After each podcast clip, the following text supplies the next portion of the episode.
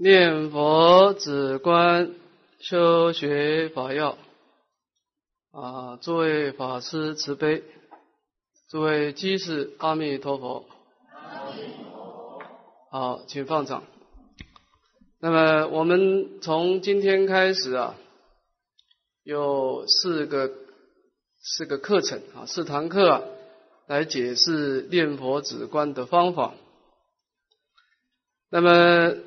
在经典上，佛陀讲到修行的内涵啊，就是说啊，诸恶莫作，众善奉行啊，自尽其其意，是诸佛教。那么我们整个佛法的修学啊，基本上是两个次第，就是刚开始啊，要先要求自己的身口恶业啊，能够诸恶莫作，众善奉行。就是我们刚开始要求自己啊，从身口的断恶修善来做一个基础。那么进一步呢，我们就是要自尽其意，就要求来净化我们的思想。但是这个身口恶业跟我们内在的思想啊，事实上是有互相的关系的。因为我们如果内心是思想是邪恶的，我们就很容易去创造罪业。那么，如果我们的思想是清净的，我们也就容易去创造善业。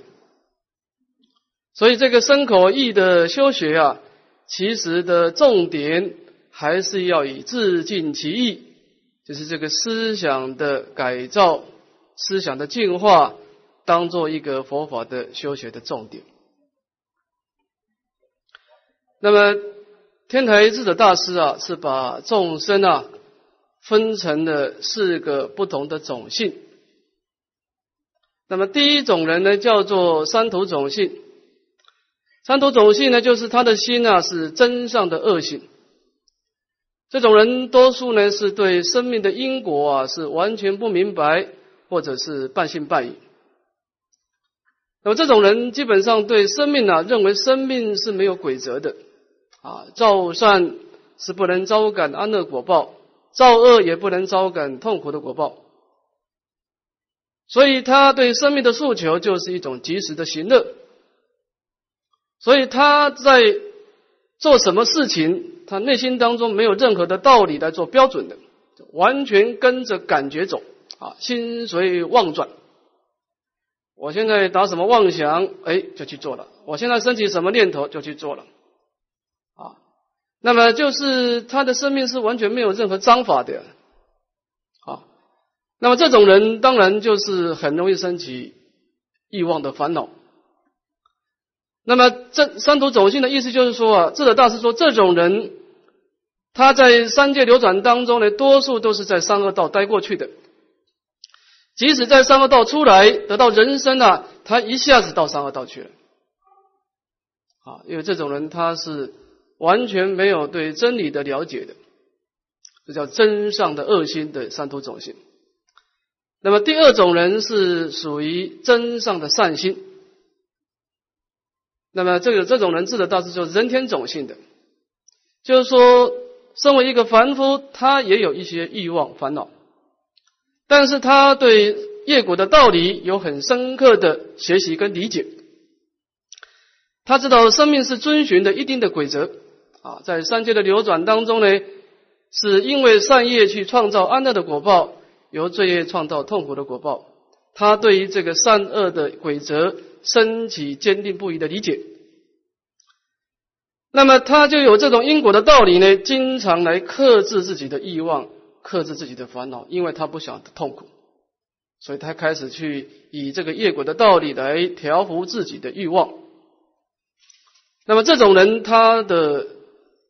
生命当中呢，善心就比较强，偶尔起起烦恼，但是因为他对道理的理解啊，他有一种强惭愧心啊，来克制自己，调服自己。那么这种人的种性叫人天种性，就是说呢，他的生命当中呢，在六道轮回当中，他多分呢是在人天的果报里面活动的，啊，那么这种人叫做人天种性，他对业果呢是有深刻的理解的。那么第三种人是二乘种性，二乘种性基本上对生命的苦地是做很深入的观察，观察这个三界是没有价值的。通过无常苦地的观察，那么当然从大乘佛法是认为它是比较悲观的，但是他对身心无印身心的基本上是认为三界的果报体，不管是善业所招感的痛苦，或者是。善业所招感的安乐果报，或者是罪业所招招感的痛苦果报啊，三界就像火仔一样，观三界如牢狱，视生死如冤家，但其制度不易度人。那么二圣种性的人，他的一个特色就是出离心很强啊，那么他一心一意的想要远离这个三界的火仔，但是他对积功累德、广度众生呢不生好药。那么这种人叫做恶圣种性，就是如果他不加以调整，那么他的生命就很容易趋向于涅槃。那么第四种人是智者大师赞叹的菩萨种性。菩萨种性呢，他能够有智慧来观察三界的无常苦，他也有大悲心来怜悯众生。啊，这是悲智双印。那么这种种性的众生呢，他的生命呢就能够趋向于佛道，成就就近的安乐。所以我们在座的诸位，基本上我们是有四种的种性的差别，那么也就影响到我们整个生命的一个差别的果报。当然，佛法是讲到缘起性空。就是这个种性的差别是可以透过佛法的修学而加以改变。那么这个改变的方法就是止观。所以今天的止观呢，就是在改造我们内心的思想，特别是一些颠倒的思想。啊，那么通过思想的改变，我们就会改变我们的行为，乃至于改变我们未来的生命。所以这个课程的主题啊，就是念佛止观修学法要啊，主要是透过念佛跟止观的方法来修正我们错误的思想。好，我们看讲义，将述此义大科分分分四，好，我们分成四科。讲义呢，总标念佛法要啊，首先我们是解释念佛的方法。甲二别名止观体系。那么第二个呢是说明止根观的体性，甲三正是念佛止观方法。那么前面呢是个别的解解释念佛跟止观的个别的内涵。那么第三段呢就是我们的主题啊，就是把念佛跟止观那么相互的一个应用呢，那么做一个介绍。假释结是欠修啊，我们做一个前面的一个回顾跟总结啊。首先我们看甲一啊，总标念佛法要，那这当中呢分两科，先看第一科的名念佛超胜啊，这一科呢是偶一大师的一段弥陀要解的开示啊，我们先把它念一遍啊。元夫诸佛名念群迷，随机施化，虽归元无二，而方便多门。然于一切方便之中，求其至直接、至圆顿者，则莫若念佛求生净土；又于一切念佛法门之中，求其至简易、至稳当者，则莫若信愿专持名号。是故净土三经并行于世，而古人独以《阿弥陀经》列为日课，岂非有鉴于持名一法，普备三根？设事理以无疑，统宗教而无外，尤为不可思议也哉！好，我们看第三面啊，我们把这段的我一大师的开示啊，做一个简要的说明。那么这段呢，主要是讲到净土法门在一一般法门当中的殊胜的地方啊。那么这当中呢，我们先分两段，第一个呢，先总系多门啊，先把佛法的修习的差别说出来。那么在十方诸佛呢，他们在大波涅盘的极尽安乐的当中啊，都是以大悲心来怜悯这些流转的众生。那么佛陀在度化众生呢，基本上是随顺众生的根基而施设不同的教法。那这当中呢，三世诸佛在施设教法呢，是遵循两个规则。第一个呢是虽归言无二而方便多门，第二个是方便有多门。那么佛陀在施设教法呢，有两个主题，第一个是气理，啊，就是契合三世诸佛实相的道理。比如说是业果的道理啊，或者是空性的道理，或者是真如的道理。那么这种道理是不能随时空改变的了，是不变的。就是说，佛陀在三千年前是这样讲，现在也是这样讲了。好，那么第二个是契机，这个契机呢，就是有它的随缘了，就是方便啊。比如说我们今天记住这个道理，你可以参禅，或者持咒，或者念佛等等啊。那么就是说呢，三世诸佛在施设教法有它的契理性跟契机性啊。那么再看第二段，别显尽中啊，在整个方便当中，这个地方我们是针对这个契机来说了。那么在一切的方便的施设法门当中呢，我们如果要找到一个特别的直接，而且特别严顿啊，就是下手特别简单，而成就特别高超的。则莫诺念佛求生净土。好，那么在所有的契入真理的方便当中呢，以念佛是最为直接跟最为严顿的。好，那么这个地方我们做一个简单的说明。这个当然，其实我们讲方便啊，方便有多门。啊，那么契入诸法实相有多种方便，但是这个方便呢？其实不离开直观，没有一个宗派的修行能够离开直观的。好，但是呢，这个地方的差别就是所观境有差别，他所依止的、所观察的境界有差别。那么智者大师把这个整个佛法的所观境呢，是分成了三类。第一个是观察众生法。第二个是观察佛法啊，第三个是观察心法。我们简单的解释一下。那么这智者大师在解释《法华经》，解释《妙法莲华经》啊，就寻谈妙。那么什么是妙法呢？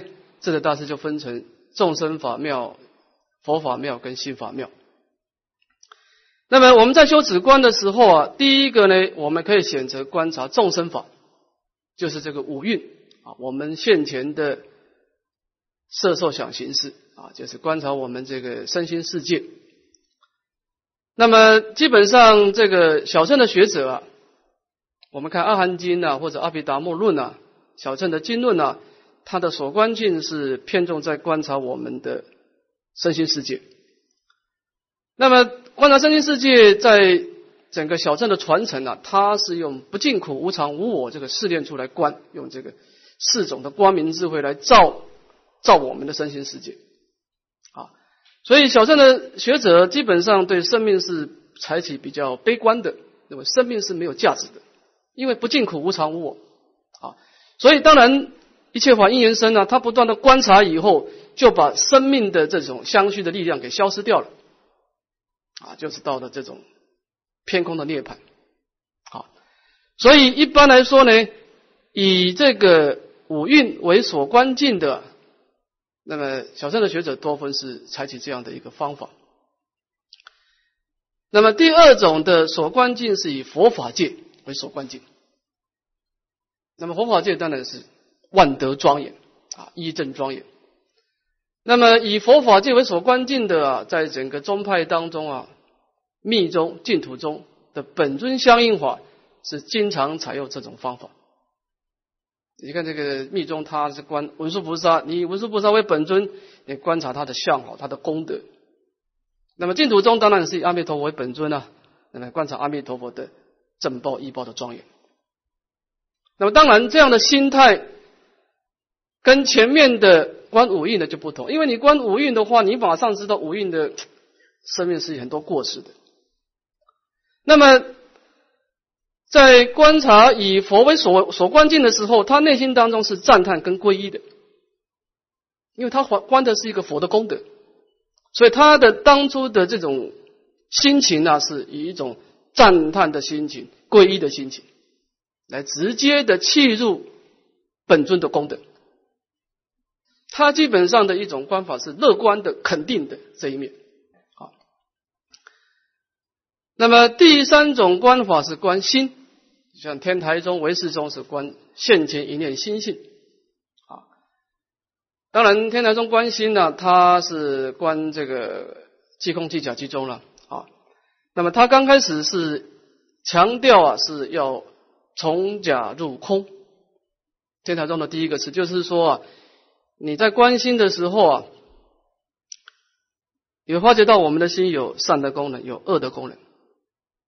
但是你这个时候要把这些善恶的因缘所生的功能都把它拨开来，就关到你内心的最深的不生不灭的清净的本性。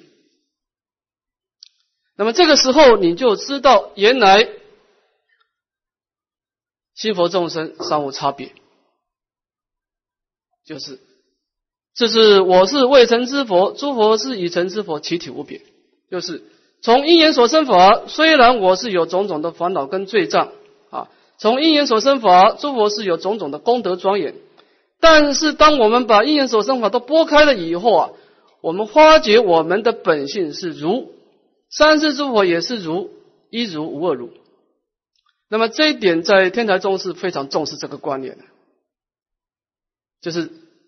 刚开始在关心是把心啊，说是把心带回家啊，就是先把心归零，就是你先回到我们心的最初的原点，就是禅宗说的本来面目。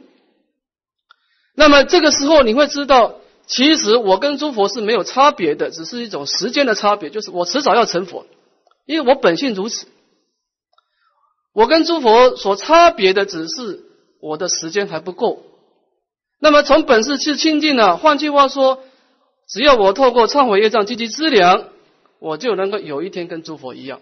所以在菩萨界的界体当中啊，就很强调你对于这个本性的圣洁，因为这个是你能够纳受菩萨界界体的关键。啊，当然他的即空，他这个时候一开始从假入空了。那么无，那么空当然是无有少法可得，但是他有时候从空出假，他又从无有少法可得的心当中又出来，出来的时候他就跟境界接触，他又知道，虽然是清净，但是因果丝毫不爽，就杂染的因缘，清净的因缘，有十法界的因果。好，那么当然这个观心法门它是这种势力法门的，啊，它是偏重在一种真如的观察，是无相性。那么前面的众生法跟佛法是偏重在有相型，啊，有相型当中呢，这个众生法当然它是一种属于这种消灭型的，他观察五蕴身心呢，是用不净苦无常无我是他的心态是要把这个生命消失掉。那么净土中在观察佛菩萨的功德啊，是一种肯定的，是我要成就像诸佛一样的一真庄严。在这个地方，大家一定要清楚，你在同样是修止观，但是所观境有所不同。好，不过偶一大师的意思就是说呢，在三种的所观境当中呢，站在成佛之道啊，讲到最直接而且最严顿的是以念佛，就直接意念佛的功德来求生净土啊，这件事情最直接最严顿，因为它有佛力的加倍。那么这是第一层的比较，我们再看第二层的比较，它是由粗到细啊，把这个所观境呢，慢慢的做一个比较。又一切念佛法门之中，求其自解义、自稳当者，则没落心愿专持名号。那么我们说过，在念佛法门当中啊，主要是一种本尊相应啊，所谓的相应就是感应道交了。那么感应道交呢，就是我们这一念。苦恼的心跟阿弥陀佛功德的心要能够接触，那么接触就有些方法了。那么在念在净土中的传承呢，我们这一念心跟弥陀的功德要接触啊，有三种的选择第一个是观相，你找一个阿弥陀佛的像啊，你眼睛打开来，那么你用眼睛呢去取这个阿弥陀佛的像，那么把这个像记住，然后眼睛再闭起来，闭起来呢，你看看在闭起来的时候啊，你心中可不可以把这个影像现出来？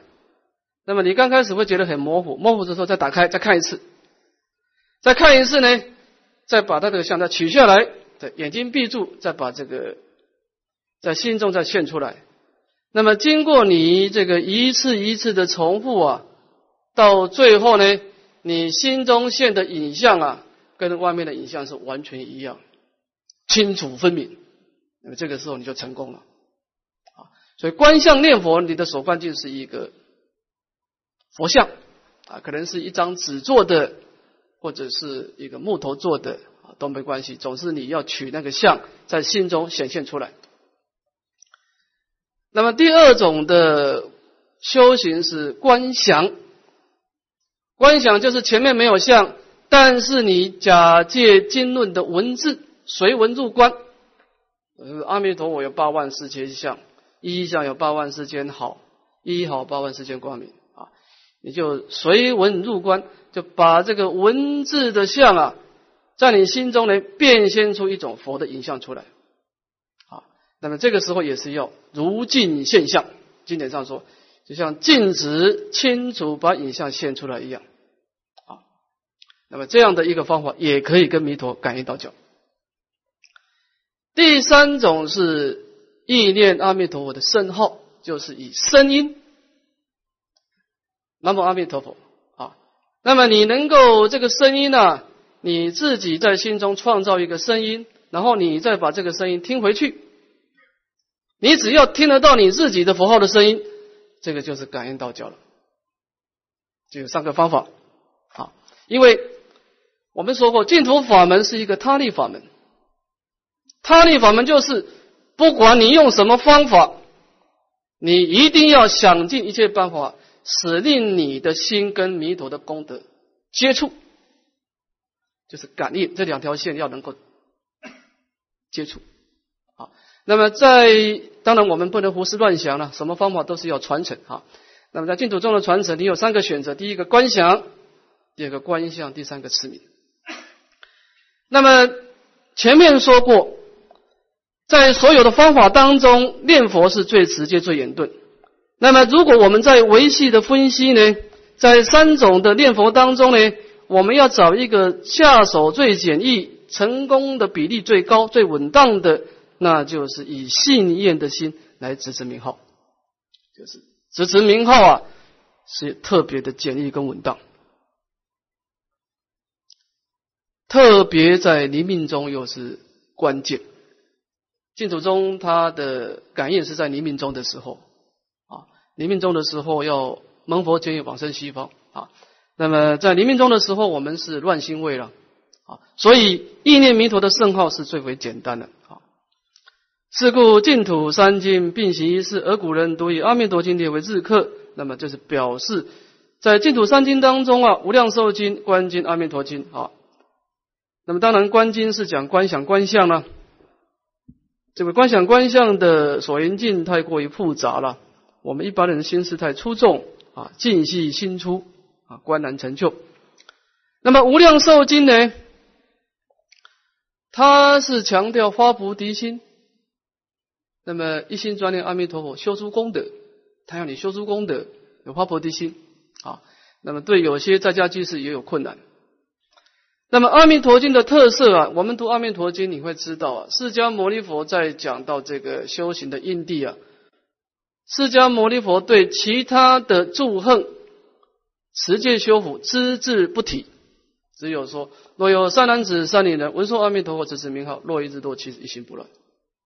就是，但是要我们持持名号，其他的法门完全不提。好，所以说呢，这样子的一个方便呢，在跟弥陀感应道教当中呢，持持名号这个法门就特别的普遍善根了。对不对？我们一个忙碌的现代人来说啊，也特别方便啊。所以这个也就是为什么在净土的经论这么多，但是历代的祖师呢，这种大智慧啊，只是把《阿弥陀经》列为我们的每天的网课。那么，因为这个执持名号的法门呢，普被三根，而且有事有理，那么这个的确是一个不可思议的法门啊。那么这个地方这段的开示，主要就是说，我们在修止观之前，你一定要先选择你的所观境，因为你的所观境会影响你后来的结果。好，那么。当然，从这个这个地方呢，我一大师是以这个阿弥陀佛的圣号为所关键的在中国的丛林呢，有一个我们在看那个净土圣贤录啊，讲到一个事情呢，就是有一个法师啊，叫做冬瓜和尚。冬瓜和尚他长得矮矮胖胖的，就像冬瓜一样。那么他在这古时候的丛林是。古时候丛林不是真的生长在都市，都是在山中，所以在古时候啊，他下山一次三个小时，上去三个小时就六个小时。那么古时候的丛林呢，诸位如果去研究，它就像一个小社会一样，它就是分工合作的啊。到了这个早课做完，吃完早斋，你参禅的到禅堂去啊。那么这个念佛到念佛堂去，你要听教的到讲堂去。那么这些工作的，你是属于这个执事的，就到处去工作。那么在东光和尚，他的工作是采采购了，就是每天为大众寺啊去买一些饭菜。那么这这早斋以后啊，就从山中走下来到菜市场去啊，这些这些众生这些杂乱的环境啊，去买这种饭菜等等。那买完以后再走上去，就一天就是做这个事情。那么这一年一年过去啊，当然修一点福报了，但是这个福报是不能调伏烦恼的啊。所以他时间久了，他就感到啊，弟子心不安，他觉得当内心当中啊，是有这个烦恼的波动啊。虽然积极善业啊，但是这个临命终是没有把握。那么他就希望找一个解脱的法门，他希望我出家不能老是只是修福报，太可惜了。那么这一天呢，就有一个法师来挂单呢，哎，刚好住在冬瓜和尚的隔壁啊。那他在请教说：“我现在啊，是真的是想要修行，出家这么久，也时间也过了过了很多了啊，有什么法门能够最简单的、直截了当，让我能够直接切入这个重点？”那么这个法师说你是干什么？他说我是采购啊，整天要去这个这个菜市场买东西啊。那么说，那你这样子的话，你所有的法门都不适合你了啊！你就是念阿弥陀佛的圣号，然后以这样的功德一心一意的求生净土。那么东光和尚他这个人是单纯啊，他听了以后就相信了，就念佛，他就还是当然做执事，还是到。菜市场去买菜，他心中就念佛，念的看那意思啊，看这个净土圣贤录是不到三年，不到三年的功夫啊。那么这一天呢，做早课，做早课做完以后啊，大家要下殿了。那么东光和尚就跟维罗斯说啊，大家且慢，哈哈，我今天要往生净土了啊，大家来帮我念念佛啊，帮我送一程。这维罗师傅一想，你平常念佛堂也没看到你人哈，你要求生净土，大家半信半半疑了。但是想说宁可信其有啊，就是大家为他念佛。那么念了一段时间以后，他果然就就在大众当中啊，就在打坐的时候作画。作画的时候，他讲出一个寄送啊，这个这古人都会留一句话给大家参一参啊。他说是终日走街坊。心中念佛忙，世人皆不知，别有一天堂。那么他这个寄送是刚开始是描述他的身体的状态，说你看我的身体啊，终日走街坊。哎，这个东光和尚又跑出去买东西了哈，要跑回来，跑来跑去。但是你可知道我的内心啊，心中念佛嘛，我的心中已经有一个法宝，跟以前的东光和尚不一样啊。这以前那个散散散散乱乱的，心中没有归处的东方和尚不一样啊。那么世人皆不知别有一天堂，你们都不知道我内心当中啊别有一天堂。啊，当然这个东光和尚的成功啊，我们可以做一个检讨，就是说。如果我们今天很务实的去面对我们自己的状态，比如说，哎，这个是谈玄说妙啊，我看是不必，我看不必这样，就是你很你很务实的面对你的现前的因缘啊，我们不能够违背因缘的，你的家庭、你的工作时间其实包括，你的时间不多了。那么我们在这样的一个有限的时间当中，我们应该去找寻一个什么样的所观境，有特别契合我们的根基，这件事情就非常重要。所以印光大师说啊，药没有好坏，治病就是良药。啊，法呢也没有高下，契机就是妙法，无量无边的法门。什么是妙法呢？就是契合你现在的因缘，这个法门就是妙法。所以这个地方的偶一大师的意思就是说啊，他呢先讲出佛法呢为了摄受众生开出的无量法门。那么在无量法门当中呢，最直接、最严顿的是念佛，就是他力加倍的本尊相应。那么在念佛当中呢，三种念佛呢又以持名最为简易、最为稳当。这就是为什么在整个三种念佛当中啊，持名的法门这个传承一直没有断啊。那么它的理由在这个地方，因为它简单容易做到，而且成功率最高。好，好，我们再看第四面。那么前面呢是大致的把我们的所观境啊，念佛法门的所观境啊，以阿弥陀佛的圣号来做一个解释。也就是说，所观境就是说。我们讲一心归命极乐世界阿弥陀佛啊，那么问题是谁代表阿弥陀佛呢？这是个问题了。你说你皈依，那么佛在哪里？这是一个问题了。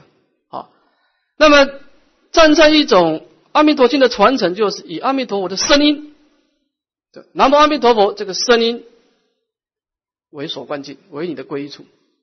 我这个地方诸位要注注注意一个重点，我昨天也讲过这个观念。不管你今天是发出台语的声音，或者国语的声音，你要永远相信你所创造的声音就是阿弥陀佛的化身，这个是很重要。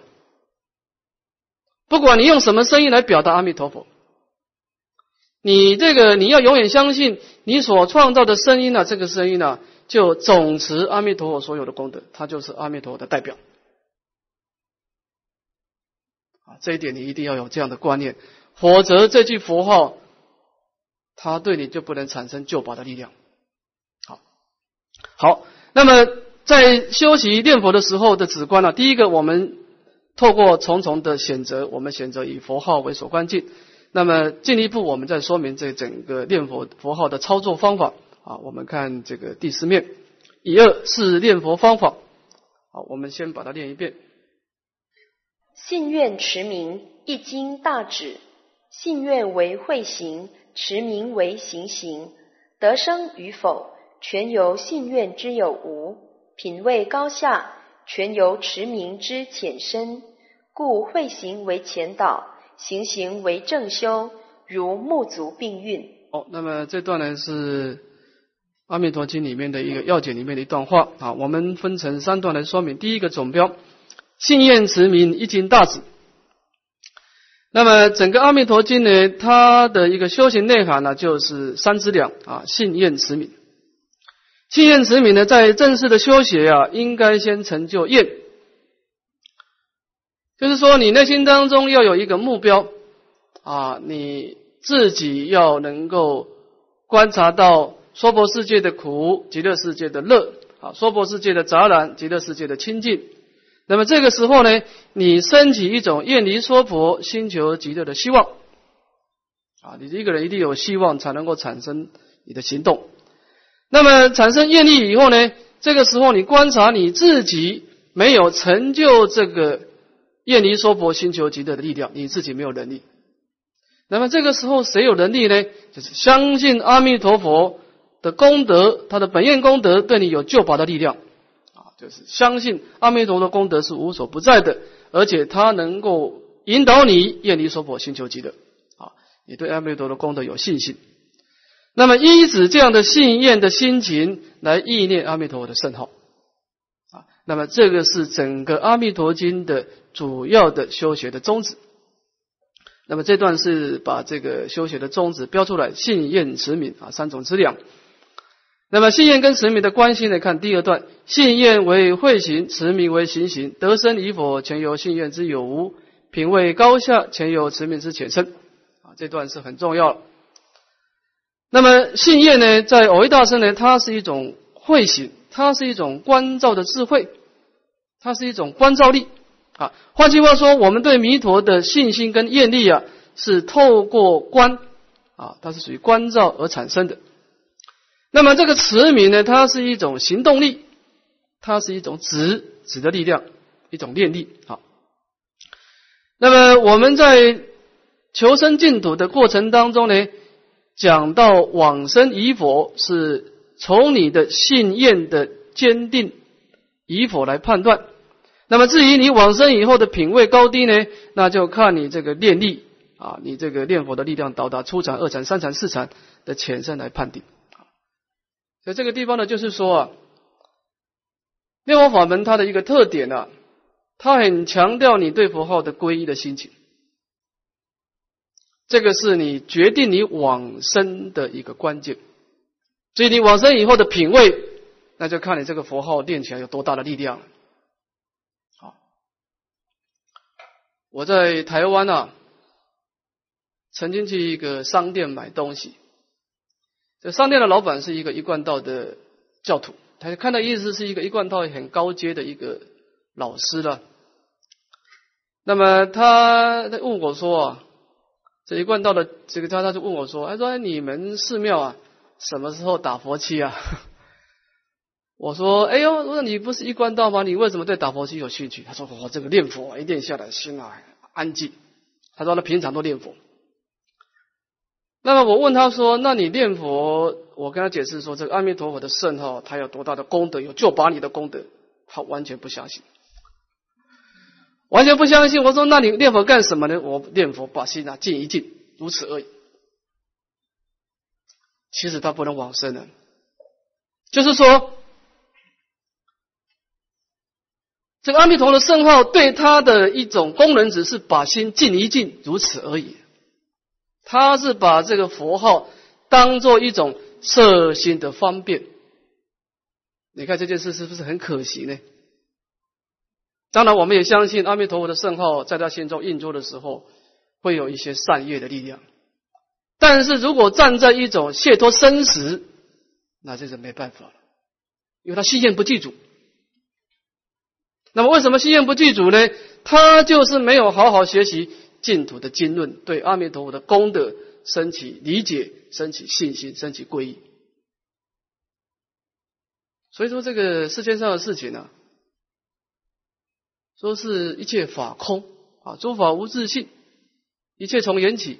其实你你你会发觉啊，什么叫法空啊？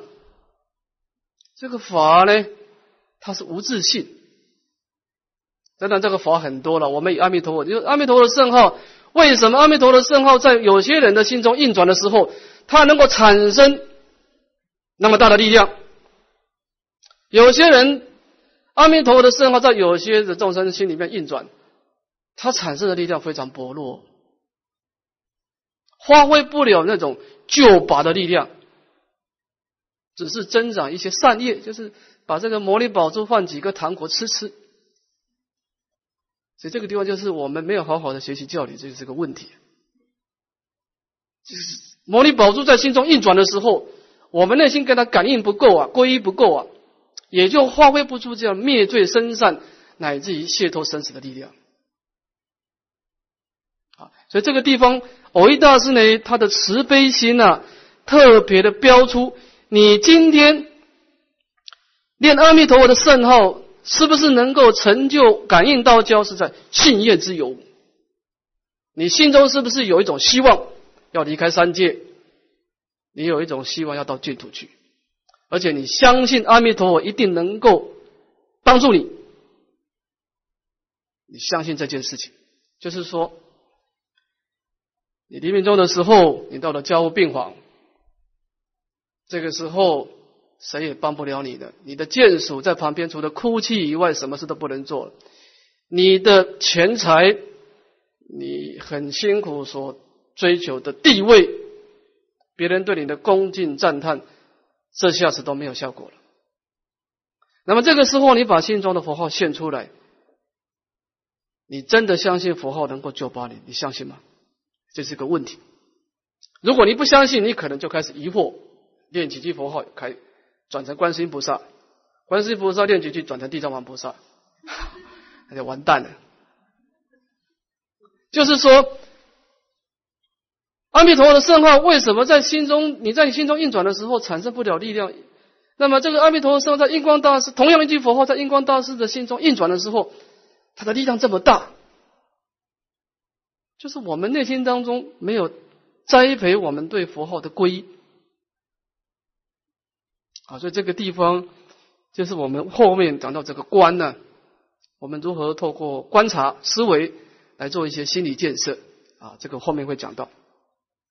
那么当然，如果我们对自己的要求更高了，我不但是往生了，我还得上品上升，那你这个佛号就要有一点力量。啊，不过我们刚开始先不要给自己这么高的标准，说是得到禅定啊，起码你先要求自己对符号升级强烈的皈依的心情。好，那么诸位要知道一点啊，一切法一延伸，只要你透过正确的方法，这个功德就会出现，任何人都可以做到。就是说，此生故彼生，此有故彼有。历代的祖师，他透过这个方法思维，他可以成就这个功德。你也可以透过这个方法得到这个功德。问题是你这个方法有没有正确？好，所以呢，对佛号升起信念不是困难，困难是你方法是不是掌握的对。好，那么这就是我们讲到第二段啊，把这个信念跟慈悯的关系啊说明。第三段做总结，故慧行为前导，行行为正修，如木竹并业也。所以呢，我们在念佛的时候，我们对于弥陀功德的观察，这是一种前导啊，拟定我们念佛的目标啊。如果我们念佛，比如说打佛七、打板，你就去念佛啊，放下你就出来。你为什么念佛，你也不知道啊。那么你每一句佛号都没有信愿的指导，这个佛号就变成了人天的善法。他发挥不出救拔的力量啊，所以你整个念佛当中一定要有这种智慧的观察，以信念为前导，那么以佛号为你一种前进的动力啊。那么讲出一个譬喻的，如木竹双印啊，就像你开车，你开车一定要把灯光打开，这叫眼睛的关照。那么这个灯光的关照就是我们的信愿啊。那么你这个引擎的动力。就是我们佛号的力量啊，那么这两个是缺一不可的，缺一不可的啊。这个木竹并印呢，是是这样子的啊。如果说从一个成就的次第上来说，你刚开始要先成就信愿，那么你对佛号。的功德的信心，你也知道，你念佛的目的是要愿离娑婆。你念佛不是只是啊，我身体病痛啊，我念念佛，把这个病痛消失就好了啊。你要往求往生，好。那么你有刚开始你要先透过经论的学习，升升起皈依的心。那么有皈依的心呢，你自己要安排一些定课，因为你这个时候你会觉得佛号对你很重要了，你的命中就靠它了。那么你做一些定课以后。你的佛号的心中的力量慢慢增长啊，对妄想有所调伏啊，这个时候你对佛号的信心就会加强，就会加强。那么这个时候你对佛号的信心呢，就从一个理解到真实的受益啊，你有一些宗教的宗教一些情操的感应啊，这个时候你对于弥陀的功德会加强一份的信心。这个时候你又能够进一步的念佛，因为把念佛的时间在加强。所以这个事实上，信愿跟持名是互相增长的。你刚开始是信愿去持名，持名以后你会加强你的信愿，你就会带动另一个生另一个层次的次名。所以这两个是应该是分不开的。啊，那么刚开始的下手啊，应该先培养信愿啊，这倒是基础的。好，好，我们这堂课先讲到这个地方。好，先把念佛的方法做一个扼要的说明。好，休息十分钟。